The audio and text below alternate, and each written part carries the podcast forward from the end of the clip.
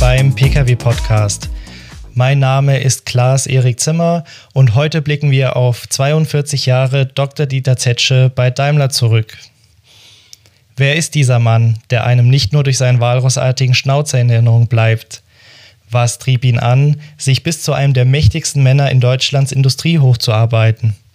Wie schaffte er es, den nach der Hochzeit im Himmel brachliegenden, verschuldeten Daimler-Konzern wieder fit zu bekommen? Wie überlegte er schwere Krisenzeiten, die in Mitte der 2010er Jahre fast seinen Job gekostet hätten? Das und mehr in der heutigen Folge. Wir schreiben den 2. Juni 1976. Ein großer, schlachsiger Dieter Zetsche schreitet erstmals durch die Mercedes-Benz-Werktore in Stuttgart. Dass er irgendwann mal zum mächtigsten Mann dieses Konzerns werden würde, ahnte damals noch niemand. Geboren in Istanbul, als Sohn eines Ingenieurs, der in der Türkei an einem Staudammprojekt in Anatolien mitarbeitete, schnupperte er schon früh die Luft der großen weiten Welt und wuchs die ersten 1,5 Jahre seines Lebens in der Millionenmetropole zwischen zwei Kontinenten auf. Danach kehrte seine Familie zurück nach Deutschland, wo Zetsche in Frankfurt und Oberursel zur Schule ging. 1971 begann er sein Studium der Elektrotechnik am Karlsruher Institut für Technologie, das er fünf Jahre später abschloss. Er war ein Ingenieur durch und durch. So kam es, dass er an besagtem 2. Juni 1976 seine erste Tätigkeit bei Daimler im Forschungsbereich aufnahm. Er machte sich daran, eine 275-seitige Promotion zum Thema die Anwendung moderner regelungstheoretischer Verfahren zur Synthese einer aktiven Federung zu schreiben. Diese sollte den Grundstein legen für die seit knapp 20 Jahren bei Mercedes-Benz eingesetzte Active Body Control. Es folgte eine steile Karriere, der seine Stelle als Executive Assistant des Leiters Forschung und Entwicklung der Nutzfahrzeugsparte den Weg ebnete. Daraufhin koordinierte er die Truck-Entwicklungstätigkeiten, die im Ausland stattfanden. Nach einem kurzen Intermezzo als Hauptreferent Konstruktion Geländewagen zog es ihn für vier Jahre nach Südamerika, wo er unter anderem als Mitglied der Geschäftsleitung von Mercedes-Benz do Brasil und als Präsident von Mercedes-Benz Argentinien wirkte. Nach einer kurzen Zeit in Oregon, USA, wurde er zum stellvertretenden Vorstandsmitglied für Forschung und Entwicklung berufen. Auch diese Station schloss er erfolgreich ab, so dass er 1998 zum Vorstandsmitglied der Daimler Chrysler AG in Stuttgart ernannt wurde. In seiner folgenden Station als CEO der Chrysler Group in Auburn Hills, Michigan, hatte er anfangs mit roten Zahlen zu kämpfen. Durch einen stringenten Sparkurs sowie eine Steigerung der Produktqualität gelang es ihm, das Ruder herumzureißen und das Unternehmen zurück in die Profitabilität zu führen. Alleine die dank der besseren Produktqualität reduzierten Ausgaben für Garantie und Kulanz brachten der Firma pro Fahrzeug mehrere hundert Euro Ersparnis. Der Deutsche mit dem ergrauten Walrossbart hat den Traditionshersteller aus Auburn Hills bei Detroit den Branchenkenner vor einem Jahr noch kurz vor der Pleite wähnten, in erstaunlicher Geschwindigkeit flott gemacht. Aus Milliardenverlusten, rund 2,2 Milliarden Euro im Jahre 2001 und sechs Quartalen in Folge mit roten Zahlen sind wieder Millionengewinne geworden. Im ersten Quartal 2002 erzielte Chrysler bereits ein Plus von 127, im zweiten Vierteljahr von 788 Millionen Euro. Zetsche erwarb sich so einen Ruf als erfolgreicher Turnaround-Maker und Autofanatiker, der jede Schraube im Auto kennt. Auch genoss er zusehends das Rampenlicht der Medien und inszenierte sich selbst als Dr. Z, als steifer, ulkiger Deutscher mit Schnurrbart und typischem Akzent erklärte er die neuen Produkte und warb für die Marke Chrysler. Excuse me, Dr. Z, a quick question. What have been the benefits of the merger between Daimler, Benz and Chrysler?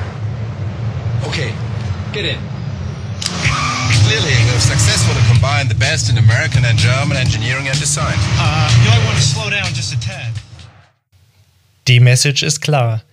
Chrysler kombiniert erfolgreich das Beste von deutscher und amerikanischer Technik mit einem ansprechenden Design. Sein mediales Talent stellte Zetscher immer wieder unter Beweis, sei es bei seinen unterhaltsamen Videobotschaften an die Mitarbeiter zu Weihnachten oder Seite an Seite mit Stars wie Arnold Schwarzenegger, mit der er sich bei der Weltpremiere der G-Klasse auf der Bühne Hochprozentiges gönnte.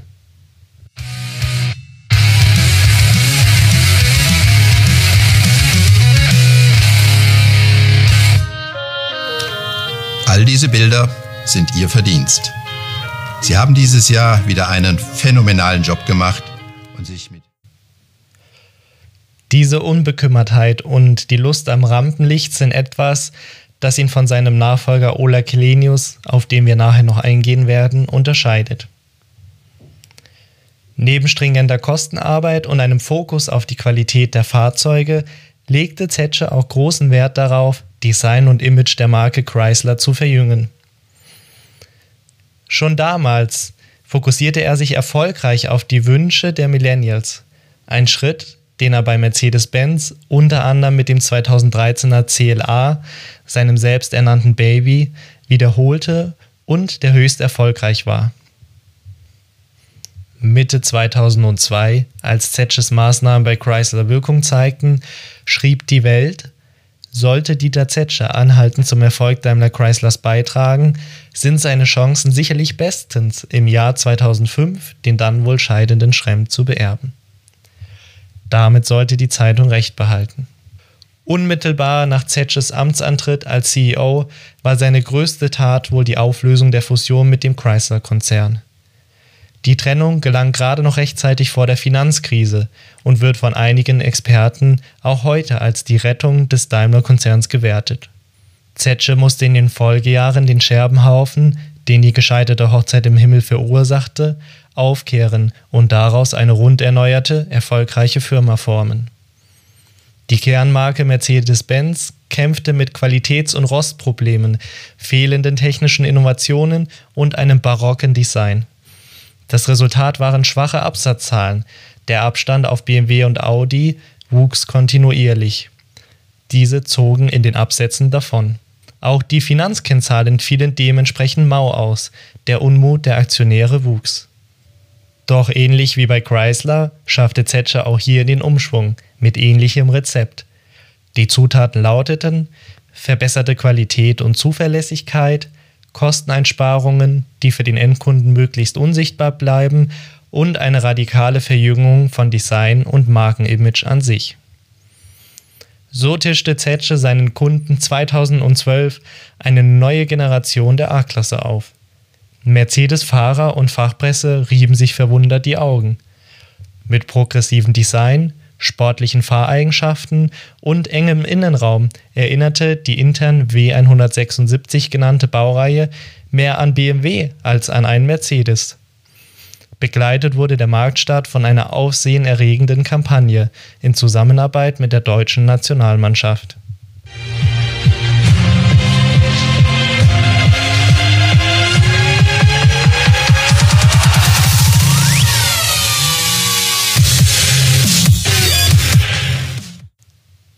Es war der Startschuss für eine neue Flotte an Mercedes-Benz-Pkw, die in den kommenden Jahren die Herzen der Kunden erobern sollte. Der CEO erfand zusammen mit seinem Team die Marke Mercedes-Benz neu. Trotzdem herrschte für Zetsche nicht eitel Sonnenschein. Zum einen privat, da seine Frau 2010 an einem Krebsleiden erlag, zum anderen beruflich, da er sich mit dem Vorsitzenden des Gesamtbetriebsrats, Erich Klemm, überwarf. Dieser warf Zetsche vor, den Kontakt zur Belegschaft verloren zu haben und machte sich für eine Verlängerung des Mandats von Zetsche für lediglich drei anstatt der üblichen fünf Jahre stark. Zetsche wirkte angeschlagen, die Presse schlug auf ihn ein. Auch die Investoren äußerten ihren Unmut über die chronisch unterbewertete Daimler-Aktie. Doch der Erfolg gab ihm letztlich recht und nahm seinen Kritikern den Wind aus den Segeln. 2016 wurden 2,1 Millionen Pkw der Marke Mercedes-Benz verkauft. Damit eroberte man die Absatzkrone von BMW zurück und erfüllte das Ziel, die weltweit absatzstärkste Premium-Pkw-Marke zu sein, bereits deutlich vor dem selbstgesteckten Zeitpunkt des Jahres 2020. Es sah alles nach glorreichen letzten zwei Amtsjahren für Dr. Dieter Zetsche aus. Die Medien feierten ihn als erfolgreichsten deutschen Manager, seine Laune bei öffentlichen Auftritten war bestens. Zetsche gab sich selbstbewusst, wechselte von Schlips und Kragen zu Sneakern und Jeans. Nach außen präsentierte er sich locker und unkonventionell. Äh, hier den klaren Nachweis, dass wir was verstehen von sportlichen Autos und äh, das prägt sich mehr und mehr in unseren Produktionsfahrzeugen aus und ich glaube, das ist ein toller neuer Beweis dafür. Wie ist denn die Stimmung in Stuttgart dann? äh, ich zumindest äh, auf der Untertürkheimer Seite exzellent. Alles klar. Vielen Dank. Dankeschön. Und wir freuen uns auf das Auto. Doch dann kam ihm Verkehrsminister Andreas Scheuer in die Quere. Zweimal innerhalb von 14 Tagen musste Zetsche zum Rapport und Anschuldigungen der Abgasmanipulation bei anfänglich 120.000 Fahrzeugen entkräften, für die es bis heute keinen handfesten, veröffentlichten Beweis gibt. Auch in den USA stand die Daimler AG unter Verdacht, getrickst zu haben. Zetsche übte sich in Beteuerungen der Unschuld und in Humor. Thank you, David, and good morning, everyone. I'm very excited to be in DC, especially since I was invited to speak at the Economy Club and not at a congressional hearing.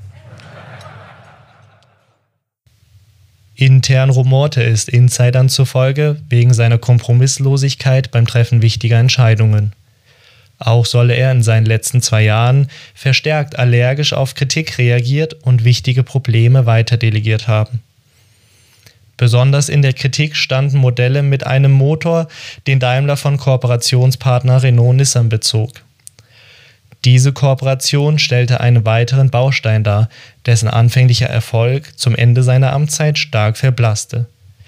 Zeigte sich der Daimler-Boss in den ersten Jahren der Kooperation gerne öffentlichkeitswirksam an der Seite des schillernden Renault-Nissan-CEOs Carlos Ghosn und erweckte den Eindruck einer wahren Männerfreundschaft – blieb es um das Verhältnis seit Gohns Verhaftung durch die japanischen Behörden auffallend ruhig.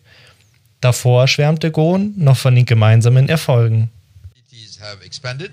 Today, as the cooperation enters its seventh year, we like to think of it as a child who has matured, whose skills and capabilities today far exceed our hopes and expectation at its birth. Ein weiterer mächtiger Mann machte Zetsche in den letzten Monaten zu schaffen. Der selbsternannte Dealmaker Donald J. Trump. Zwar sorgte dieser durch seine Steuerreform für sprudelnde Gewinne im Jahr 2017, Insider und gut informierte Fachmedien sprechen von bis zu einer Milliarde Euro zusätzlich für den Daimler-Konzern. Doch durch den Handelsstreit zwischen China und den USA entfallen auf die renditestarken SUVs GLE und GLS, die in Tuscaloosa, Alabama produziert werden, nun erhöhte Einfuhrzölle in China. Die resultierende Kaufzurückhaltung der Chinesen trifft die Marke mit dem Stern besonders hart, ebenso wie seit Monaten anhaltende Qualitätsprobleme beim brandneuen großen SUV GLE. Unter Druck kam Zetsche zudem, als im Februar 2018 ein neuer Großaktionär das bestehende Machtgefüge erschütterte. Der chinesische Unternehmer Li Shufu erwarb knapp 10% an Daimler und stieg damit zum größten Aktionär des Konzerns auf. Monate zuvor hatte Li bei Zetsche auf eine Kooperation zwischen Daimler und Geely gedrängt. Zetsche sperrte sich und wurde wohl vom Einstieg Li Shufus überrumpelt. Dabei soll der Daimler-Bus selbst ein Grund gewesen sein, weshalb sich Li überhaupt bei Daimler einkaufte. Der Milliardär halte nicht nur Daimler für eine Ikone, sondern Zetsche für einen der größten Automanager überhaupt, sagen Leute, die ihn kennen. Mittlerweile haben Daimler und Geely ein Joint Venture für den Kleinwagen Smart gebildet. Der Chinese soll sogar eine Rückkehr Zetsches zu Daimler befürworten, dann als Aufsichtsratschef. Angesichts der Milliardeninvestitionen in batterieelektrische Fahrzeuge, Plug-in-Hybride und autonomes Fahren bedarf es solcher Kooperationen und eines strikten Sparprogramms, das momentan detailliert ausgearbeitet wird und unter dem Namen MOVE firmiert. Dies und die im Kontrast stehende, aufgeblähte Holdingstruktur zu erklären, wird die Aufgabe von Ola Kelenius, dem Nachfolger Zetsches, sein. Die Fußstapfen, in die er vor ein paar Wochen getreten ist, sind auf jeden Fall groß. Zudem muss er aufpassen, den Rückhalt der Aktionäre nicht zu verlieren. In der über 13-jährigen Ära Zetsches als CEO stieg der Aktienkurs der Daimler AG nur um 10 Prozent, der des Konkurrenten BMW jedoch um 70 Prozent und jener der Volkswagen AG gar um 220 Prozent. Die Daimler AG wird aufgrund des mäßigen Börsenwertes zu einer leichten Beute für feindliche Übernahmen. Schon wird nun über einen Börsengang der Truck-Sparte gemunkelt. Dank der erwähnten ab 4. Quartal 2019 in Kraft tretenden Holdingstruktur ein durchaus mögliches Szenario. Zusammenfassend bleibt zu sagen, nein, mit einer lupenreinen Erfolgsgeschichte verlässt Dr. Dieter Zetsche sein Unternehmen nicht. Doch gibt es in jüngerer Vergangenheit kaum einen CEO, der mit ähnlicher Konstanz ein deutsches Weltunternehmen rettete, es mutig reformierte und jahrelang erfolgreich führte. Wir sagen Goodbye Dr. Dieter Zetsche, dem letzten schillernden CEO der deutschen Automobilbranche. Nun die wichtigsten News aus der Automobilbranche. Fusion von Fiat Chrysler und Renault geplatzt. Nicht einmal zwei Wochen nach dem spektakulären Fusionsangebot gegenüber dem französischen Autohersteller Renault wendet sich Fiat Chrysler von seinen Kooperationsplänen ab. Kurz nach Mitternacht, in den ersten Stunden des 6. Juni, teilte der Fiat Chrysler-Konzern mit, dass der Verwaltungsrat sein Kooperationsangebot wieder zurückziehe. Es ist klar geworden, dass gegenwärtig in Frankreich nicht das politische Umfeld dafür besteht, dass eine solche Fusion mit Erfolg vorankommt, teilte Fiat Chrysler mit. Nachdem die Vertreter der französischen Regierung immer neue zusätzliche Bedingungen gestellt hatten, zog Fiat Chrysler die Reißleine. Die Bewertung von Renault sei zu niedrig angesetzt, hieß es. Stolperstein war das Zögern des Nissan-Konzerns, der hinsichtlich der europäischen Fusion in den vergangenen Tagen Bedenken geäußert hatte. Das Fusionsangebot von Fiat-CEO John Elkann, Mitglied der Fiat-Gründerfamilie Agnelli und mit 29 Prozent der Aktien sowie 42 Prozent der Stimmrechte, Hauptaktionär von Fiat Chrysler, wurde in italienischen Kreisen immer wieder als Zeichen eines Rückzugs der historischen Unternehmerfamilie Agnelli aus dem Autogeschäft interpretiert. Doch offenbar wollte sich Elkann nicht auf alle Bedingungen der Franzosen einlassen.